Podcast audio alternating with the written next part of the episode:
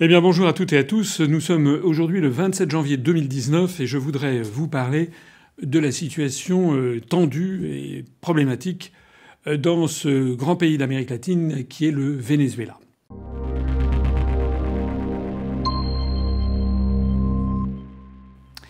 Le Venezuela, c'est un pays que je connais un petit peu. Vous pourriez m'y être rendu il y a maintenant longtemps. C'était en 1993 lorsque je venais d'entrer au cabinet de M. Gérard Longuet, ministre de l'Industrie et du Commerce extérieur. Quelques jours après mon entrée au cabinet ministériel, il y avait eu une exposition qui s'appelait Francia 2000, qui était une exposition de produits et d'entreprises françaises voulant exporter au Venezuela. J'avais accompagné non pas M. Longuet qui n'avait pas pu venir, mais euh, la ministre de la francophonie qui faisait partie du gouvernement euh, Balladur, Madame Michaud-Chevry, qui était originaire des Antilles et qui avait représenté la délégation française à Caracas. Lors de ce voyage, nous avions été reçus par le président de la République du Venezuela de l'époque, qui s'appelait Carlos Andrés Pérez, qui était une, en fait une fripouille complètement corrompue et complètement dans la main des États-Unis. Et le souvenir que je garde parmi les souvenirs que je garde de mon passage au Venezuela, c'est que ce monsieur représentait en fait une, la, haute bourgeoisie vénézuélienne. Je me rappelle une soirée où nous, avions été avec des gens richissimes, euh, des femmes qui avaient des colliers de perles ou des rivières de diamants, alors qu'il y avait dans les rues adjacentes des euh, personnes qui vivaient dehors. Et lorsque nous avions été reçus par Carlos Andrés Pérez, le président de la République du Venezuela, il nous avait reçus à 15 heures au palais de Miraflores, au palais de la présidence de la République, toute fenêtre, tout volet fermé, de peur qu'il y ait eu des snipers qui lui tirent dessus depuis les immeubles qui sont autour du palais présidentiel de Caracas. Alors, si je raconte cette anecdote, c'est parce que c'était il y a longtemps, c'était en 1993, quelques années après, quelques mois après d'ailleurs, Carlos Andrés Pérez, euh, qui était corrompu, qui avait sur le dos euh, des affaires de corruption, la poursuite judiciaire, s'était en fait enfui. Et quelques années donc après, était arrivé au pouvoir Hugo Chavez, qui avait bâti le régime chaviste. Lorsqu'Hugo Chavez est mort en 2013, c'était le 5 mars 2013, si l'on veut être honnête, et j'essaie toujours de l'être, est quelqu'un qui avait quand même révolutionné, c'est le cas de le dire, le Venezuela, et qui avait euh, pris le pouvoir au nom du peuple vénézuélien, qui avait considérablement réduit les inégalités sociales, qui avait pris des mesures extrêmement populaires dans de très nombreux domaines, et qui, évidemment, euh, s'emparant de la richesse nationale euh, pour avoir une meilleure répartition au sein de la population, s'était attiré contre lui les foudres de la haute bourgeoisie vénézuélienne et également, bien entendu, les grandes entreprises nord-américaines et le gouvernement des États-Unis d'Amérique. Hugo Chavez était devenu en fait la bête noire des présidents américains, et notamment lors de, la fin de son mandat de Obama. Il avait d'ailleurs essuyé des tentatives de coup d'État. Lorsque Hugo Chavez est mort en mars 2013, la Constitution normalement aurait prévu, je crois, la Constitution du Venezuela, que ce soit le président de l'Assemblée nationale qui fasse l'intérim, mais Hugo Chavez avait demandé que ce soit son plus proche collaborateur, Nicolas Maduro, qui le fasse, ce qui avait été une passation de pouvoir qui n'avait pas été parfaitement euh, constitutionnelle, mais sur laquelle le Conseil constitutionnel local avait fini par apporter sa bénédiction. Et il y avait eu des élections, euh, une élection présidentielle le 14 avril 2013, et Nicolas Maduro avait été élu à la présidence de la République du Venezuela avec une très faible marge, 50,6% des suffrages, vraiment une très faible marge mais euh, avec euh, une très forte participation, 73%. De telle sorte que Nicolas Maduro, qui est un géant, enfin un géant, quelqu'un de très grand, qui mesure 1m90, qui a été euh, syndicaliste, qui a été conducteur de bus, je crois, s'est retrouvé à la place d'Hugo Chavez avec quand même une forte légitimité. Seulement voilà, à partir des années 2013-2014, le Venezuela a été confronté à toute une série de problèmes économiques, notamment, notamment la baisse du euh, prix euh, du pétrole. Or, le Venezuela est l'un des principaux pays euh, qui possèdent des hydrocarbures, notamment des, milliards, des millions, des millions et des millions de barils dans, des schistes bitumineux. C'est en fait un trésor que possède le Venezuela. Mais c'est une des parties les plus importantes de ces ressources qui est dans ce trésor. Et lorsque le prix du pétrole s'effondre, comme ça a été le cas dans les années 2013, 2014, 2015, eh bien les recettes du pays, du Venezuela, se sont effondrées. Ces recettes se sont effondrées et beaucoup du, bien-être social, de, l'État-providence que Chavez avait, avait, construit euh, en faveur du peuple vénézuélien euh, s'est retrouvé très difficile à, financer.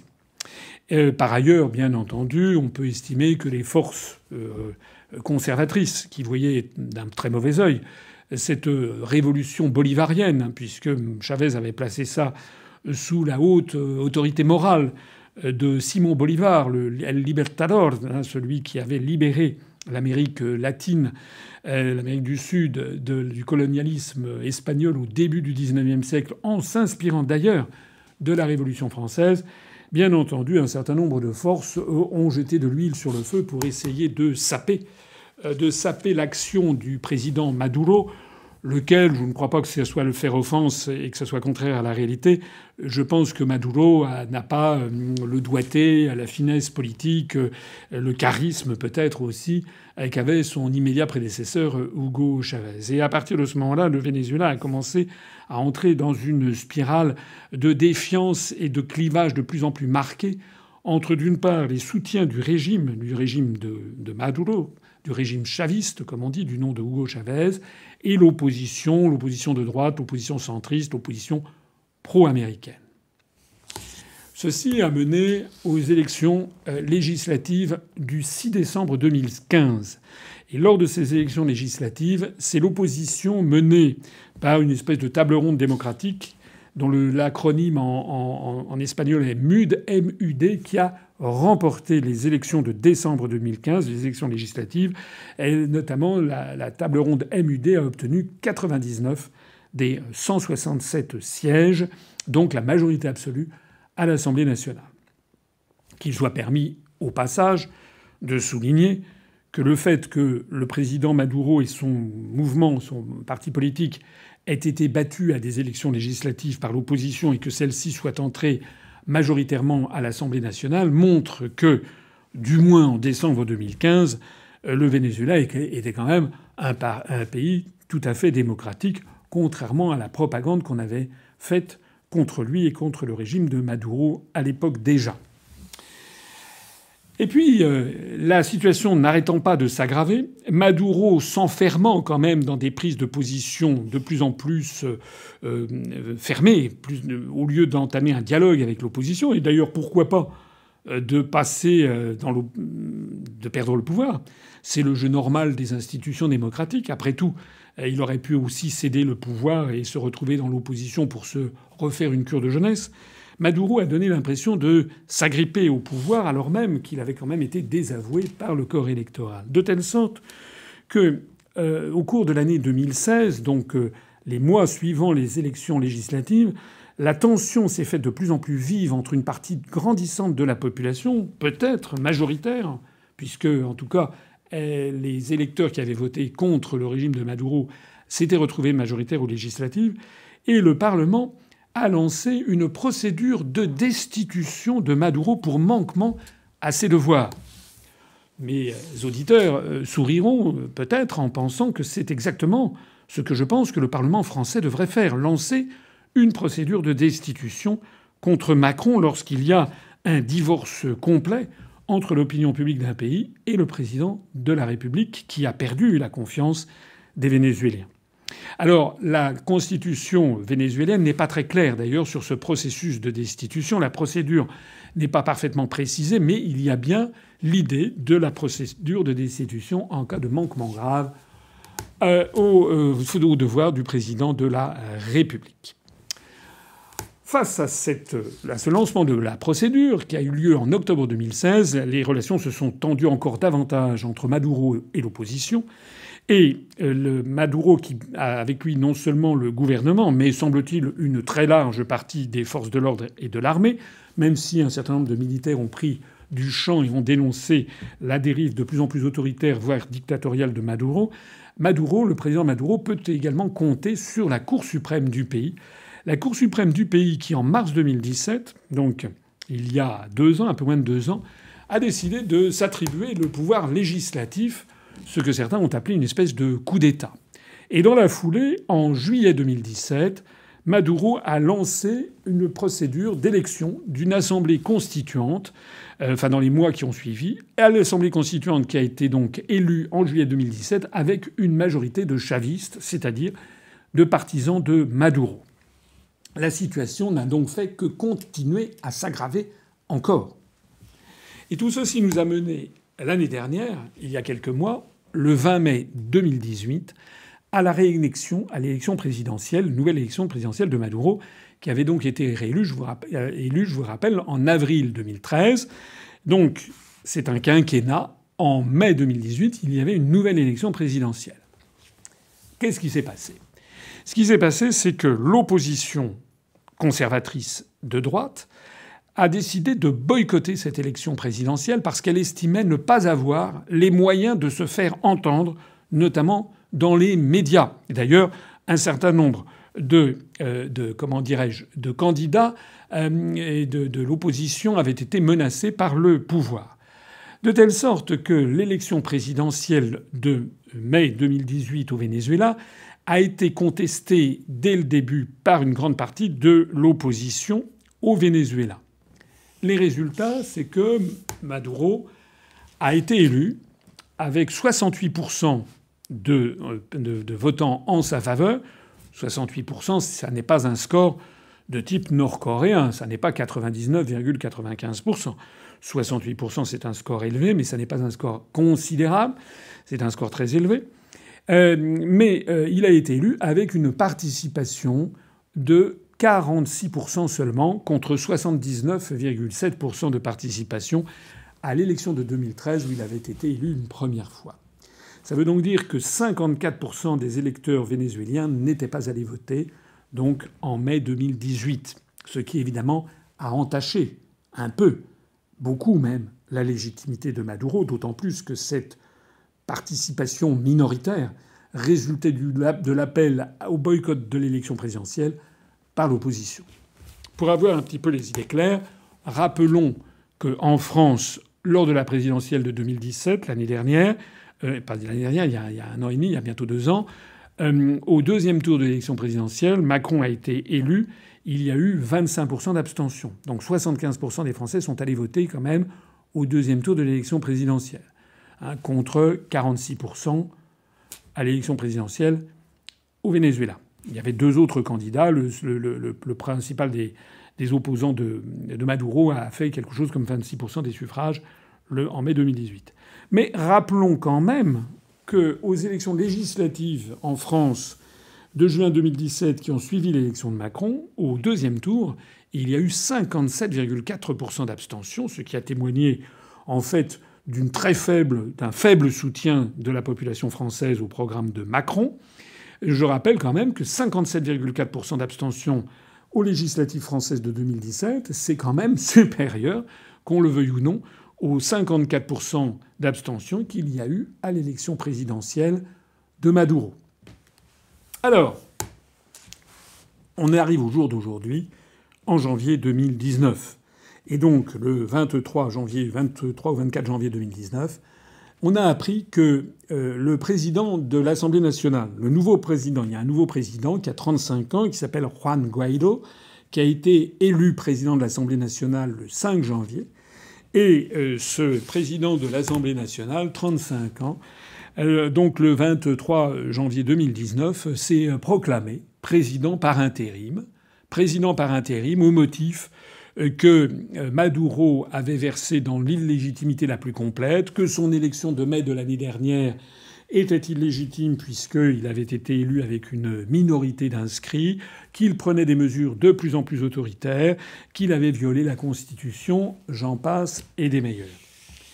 Et dans la foulée même de ce cette espèce de ce qu'on appelle dans les pays latino-américains une espèce de pronunciamiento, c'est-à-dire de coup d'État, eh bien dans la foulée, le président des États-Unis Donald Trump a apporté son soutien euh, à Juan Guaido, euh, suivi euh, du Pérou, du Brésil avec le nouveau président Bolsonaro d'extrême droite du Brésil, du groupe de Lima, et puis suivi, suivi, il faut le dire, de la France, de, du Royaume-Uni, de l'Allemagne, et puis de la, plus, plusieurs pays membres de l'Union européenne qui n'ont pas apporté un soutien aussi, sans, aussi dénué d'ambiguïté que Trump, puisque Trump a reconnu Juan Guaido comme le président légitime du Venezuela.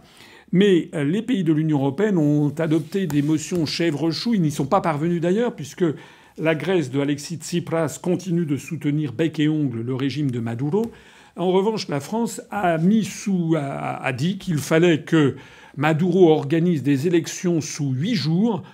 Sinon, eh bien, la France reconnaîtrait la légitimité de Juan Guaido. Alors la première chose que l'on peut dire, c'est une évidence, c'est que le Venezuela est un pays d'Amérique latine, d'Amérique du Sud. Et donc c'est un pays euh, où la, vie politique est, traditionnellement euh, connaît beaucoup de, rebondissements. Euh, on ne compte plus en Amérique du Sud de façon générale et au Venezuela en particulier les tentatives de coup d'État, les, bouleversements politiques majeurs. Il me semble me rappeler que le, Venezuela a mis plusieurs décennies euh, euh, entre le début du XIXe siècle et vers 1867 pour avoir sa propre monnaie, tellement il y a eu de rebondissements euh, politiques. Donc nous avons affaire à un pays qui n'est pas un pays très stable, un pays où la vie politique est, d'une stabilité déconcertante, comme pourrait l'être par exemple le, Japon. Encore qu'au Japon, il y a eu des changements de majorité, mais c'est extrêmement rare. La deuxième chose, c'est que la situation est grave. Elle est même très grave. Elle est très grave parce que la situation, d'abord la situation économique, sociale, euh, politique, tout ça a connu une très très large dégradation depuis un certain nombre d'années. On voit renaître, remonter à toute allure le, taux de, mortalité par paludisme. En l'espace de quelques années, le poids moyen de chaque Vénézuélien, paraît-il, a baissé de 8 kilos. On voit arriver des, la disette. Il y a eu le Venezuela, qui était traditionnellement une terre d'immigration, est devenu une terre d'émigration. Euh, il y a alors là-dedans, bien entendu, chacun, chaque camp essaye d'expliquer que c'est de la faute de l'autre. Je l'ai dit en préambule, le Venezuela était l'un des pays d'Amérique du Sud qui avait la, plus, forte différence sociale du temps de Carlos Andrés Pérez que j'avais connu. Et le grand mérite de Chavez était d'avoir réduit considérablement cet éventail social, d'avoir fait de la promotion sociale, de l'éducation populaire, d'avoir considérablement réduit les inégalités dans ce pays d'Amérique latine. Mais probablement, il faut le reconnaître, que Maduro n'a pas, comme je l'ai dit, le savoir-faire de son prédécesseur, qu'il s'est enfoncé dans une espèce de jusqu'au boutisme. Euh, on dit qu'il appartient à une secte indienne de Satya euh, Baibara. Euh, c'est quelqu'un qui est un petit peu peut-être fantasque, quelqu'un qui manque de souplesse, de diplomatie et qui fonce en fait dans le mur, même si les États-Unis d'Amérique, les pays d'Europe et un certain nombre de pays d'Amérique du Sud dans la main des États-Unis ne cessent que de jeter de l'huile sur le feu. En tout cas, la situation est quand même très grave sur place avec donc ces, il y a plus de 2 millions d'émigrés, euh, on, va, on a affaire à une espèce de fuite en avant. La situation, elle est d'autant plus grave que Maduro n'est pas seul. C'est qu'il y a une partie de la population qui soutient vraiment le régime. Cette partie n'est pas, on n'est pas, c'est pas la fin de Ceausescu. Euh, Ceausescu était complètement isolé en, Roumanie. On peut estimer qu'au Venezuela, il y a une partie tout à fait significative de la population qui est derrière Maduro et en particulier certainement une grande partie de l'armée, euh, de, des forces de l'ordre, je l'ai dit tout à l'heure, et puis aussi des institutions. La plupart des institutions euh, sont derrière Maduro, à l'exception du Parlement. Mais là où la situation est grave, c'est qu'il y a une très grande partie de la population, et peut-être majoritaire maintenant, qui justement ne veut plus entendre parler de Maduro. Et là où la situation devient encore plus grave, c'est lorsque les pays étrangers s'en mêlent puisque derrière Maduro, Maduro est soutenu par en fait une majorité de pays membres de l'Organisation des Nations Unies. C'est encore le régime légal, le régime officiel. Maduro est soutenu actuellement euh, par la Russie, euh, par la Chine, euh, par l'Iran, par l'Afrique du Sud, par un certain nombre de, par je crois la, Bolivie, par au sein même de l'Union européenne par par la Grèce. donc Maduro et par un certain nombre de pays d'Afrique, Maduro est soutenu. Mais d'un autre côté, un certain nombre d'autres pays, non des moindres, puisqu'il y a les États-Unis d'Amérique, plus certains pays du groupe de Lima, plus, je l'ai dit, quelques pays de l'Union européenne, sont soit des soutiens de Juan Guaido, soit euh, laissent entendre que si Maduro ne cède pas à l'ultimatum d'organiser des, des, élections sous huit jours, ils vont rejoindre le camp de Guaido. Qu'est-ce qu'on peut penser de tout ça? Ben, Ce qu'on peut penser de tout ça, c'est que la France, par la bouche de Macron, une fois encore, aurait mieux fait de se taire. Et moi, je trouve que quand on voit la configuration des forces, en fait, il y a vraiment deux camps qui ont l'air d'être de poids à peu près égal. Euh, c'est de la folie, c'est de de l'inconscience que de soutenir un camp contre l'autre. Ça ne peut déboucher toute cette affaire que sur un risque de guerre civile absolument dramatique. Je trouve donc que M. Macron aurait vraiment mieux fait de la fermer, encore une fois, et de s'inspirer de ce qu'essaie de faire le Vatican, le Saint-Siège. Le Venezuela est un pays très catholique, bien entendu. Et le Saint-Siège, depuis 2015-2016, a essayé, essayé, avec la faible influence qui est la sienne, d'avoir euh, d'amener les deux parties au bord d'une table pour euh, discuter, essayer d'aboutir à une solution pacifique du différent. J'ajoute d'ailleurs que c'est également la position de la Russie aujourd'hui. La diplomatie russe, justement, appelle les deux parties à essayer de s'entendre. Puisque là, on se trouve face à un pays qui a deux présidents de la République. L'un officiel qui a prêté serment et qui est reconnu par une majorité des pays du monde. L'autre officieux qui s'est autoproclamé président en se prévalant de la majorité de l'Assemblée nationale, alors que Maduro se prévaut de la majorité qu'il a obtenue dans les conditions controversées que j'ai racontées en mai 2018 lors de l'élection présidentielle. Et ce, ce candidat autoproclamé, ce président autoproclamé, lui bénéficie du soutien des États-Unis d'Amérique notamment et d'un certain nombre de pays latino-américains. Eh bien non. Macron, lui, a foncé dans le décor et a expliqué, je l'ai dit tout à l'heure, que pour la France, il faut que Maduro euh, organise des élections sous huit jours euh, sinon, la France reconnaîtra Juan Guaido. Je trouve assez extraordinaire cette position française parce que c'est une position qui est très exactement illégale au regard du droit international. Parce que non d'une pipe, il y a un droit international public qui est codifié dans la charte de l'Organisation des Nations Unies. Que dit la charte des Nations Unies Elle dit dans son article 2, alinéa 7, aucune disposition de la présente charte de l'ONU, qui a été signée en 1945 à San Francisco.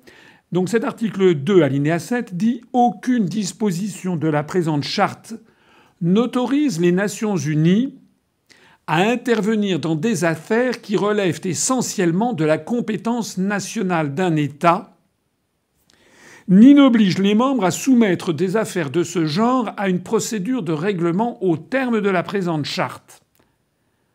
C'est ce que l'on appelle l'absent, enfin, le, comment dirais-je, la non-ingérence dans les affaires intérieures des autres États. Alors il est vrai que cet alinéa 7 se termine par une petite phrase, par un petit, un qui dit Toutefois, ce principe ne porte en rien atteinte à l'application des mesures de coercition prévues au chapitre 7. Et le chapitre 7 de la Charte des Nations Unies fait allusion lorsqu'un État menace la paix et menace la paix internationale. Or, actuellement, le Venezuela, le conflit est bien un conflit intérieur au Venezuela.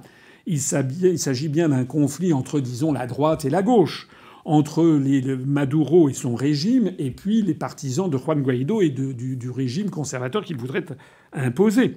Il ne s'agit pas, le, Venezuela n'a pas décidé d'envahir, même s'il a un différent frontalier avec le Guyana.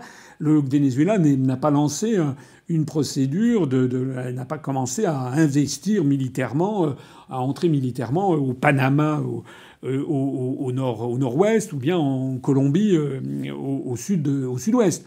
Donc le chapitre 7 de la charte, par ailleurs, nécessite une réunion du Conseil de sécurité de l'Organisation des Nations Unies et que l'ensemble des membres des Nations Unies et de Conseil de sécurité, y compris tous les États qui ont le siège permanent, c'est-à-dire les États-Unis d'Amérique, la Russie, la Chine, l'Angleterre et la France, eh bien que tous ces gens-là conviennent qu'il faut en effet intervenir dans les affaires intérieures. Mais justement, il n'y a pas eu cette décision. Il y a eu une réunion au Conseil de sécurité des Nations Unies qui s'est déroulée il y a quelques heures, où justement la Russie et la Chine, qui sont deux des cinq membres permanents du Conseil de sécurité, qui sont la première ou deuxième puissance militaire mondiale s'agissant de la Russie et la Chine est en passe de devenir la troisième euh, puissance militaire mondiale, qui par ailleurs représente à eux deux quelque chose comme un milliard 700 millions d'habitants, la Russie et la Chine se sont opposés à l'adoption d'une résolution contre le Venezuela en disant qu'il s'agissait des affaires intérieures du Venezuela. Il y a même eu une passe d'armes. C'est que le ministre des Affaires étrangères du Venezuela euh, est intervenu pour dire que M. Macron ferait mieux de se mêler de ses propres affaires, puisque lui-même était contesté en France avec l'affaire des Gilets jaunes. Et le plus piquant de l'affaire, c'est que l'ambassadeur de Russie à l'Organisation des Nations Unies, au Conseil de sécurité, a repris le même thème et a fait valoir et a dit à la représentante française, Madame Guéguen, qui est la représentante française actuellement euh, à l'Organisation des Nations Unies, Monsieur euh, l'ambassadeur de Russie a dit que euh, que dirait la France si la Russie demandait que l'on examine au Conseil de sécurité la situation en France avec les répressions policières contre les gilets jaunes, avec une majorité dans les sondages d'opinion qui montrent que 70 à 75% des Français soutiennent les gilets jaunes. Il est d'ailleurs assez extraordinaire que M. Macron se fasse le porte-parole d'un président euh, qui s'est autoproclamé et en, disant au nom de la démocratie. Je me rappelle que M. Macron, d'ailleurs, avait protesté en mai 2018 contre la réélection de Maduro en disant que l'élection présidentielle au Venezuela n'avait pas été honnête parce que notamment les gens n'avaient pas eu le même, les candidats n'avaient pas eu le même temps de parole. Et vous, M. Macron, l'élection de 2017, elle a été honnête? Je ne cesserai jamais de rappeler à quel point, tous les Français de plus en plus le comprennent, à quel point vous avez été propulsé par une oligarchie financière, la même d'ailleurs que celle qui euh, souhaite euh, propulser Juan Guaido au palais de, de Miraflores, au palais présidentiel euh, de Caracas.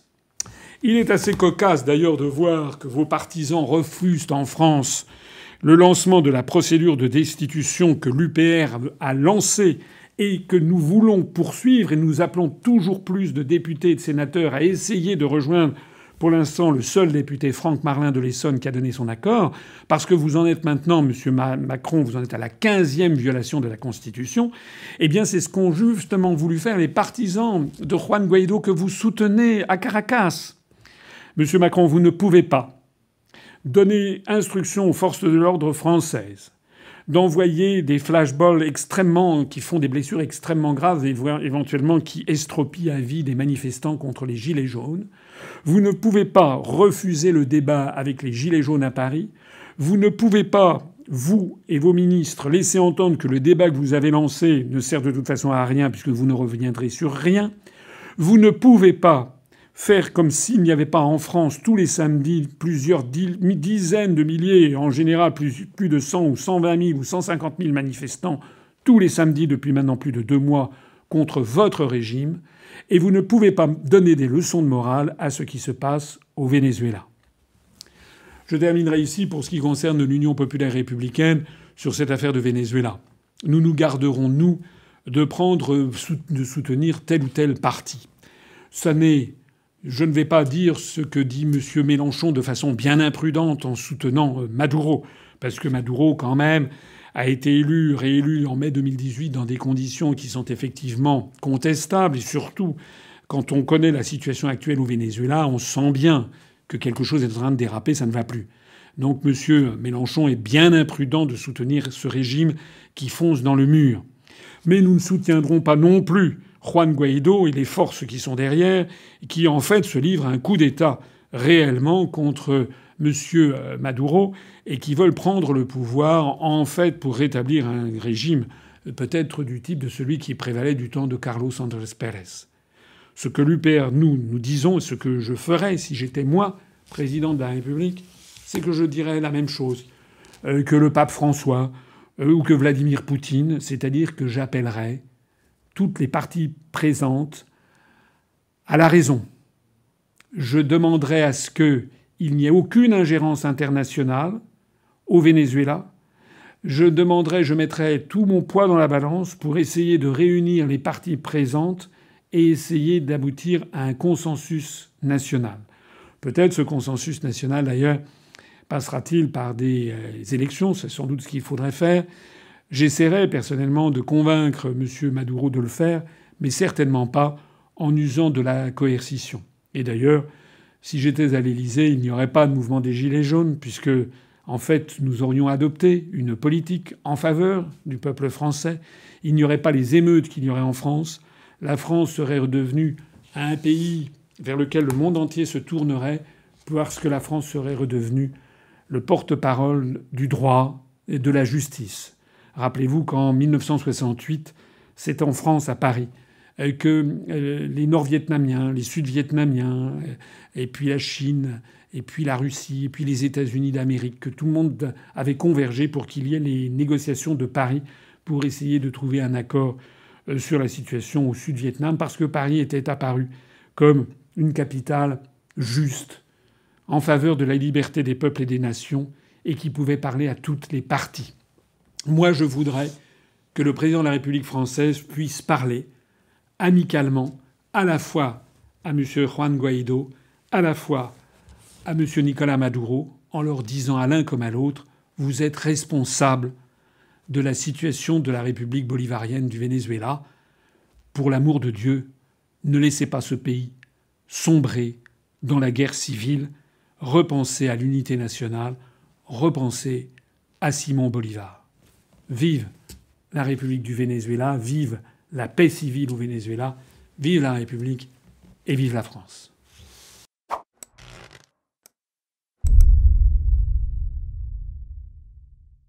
Retrouvez nos analyses, nos propositions, adhérez ou faites un don sur upr.fr. Retrouvez-nous aussi sur Facebook pour partager des idées et participer au direct. Twitter pour suivre les réactions de François Asselineau au jour le jour. YouTube pour ne rater aucune de nos vidéos. Pour nous aider à rétablir la démocratie, poussez-nous, abonnez-vous, partagez.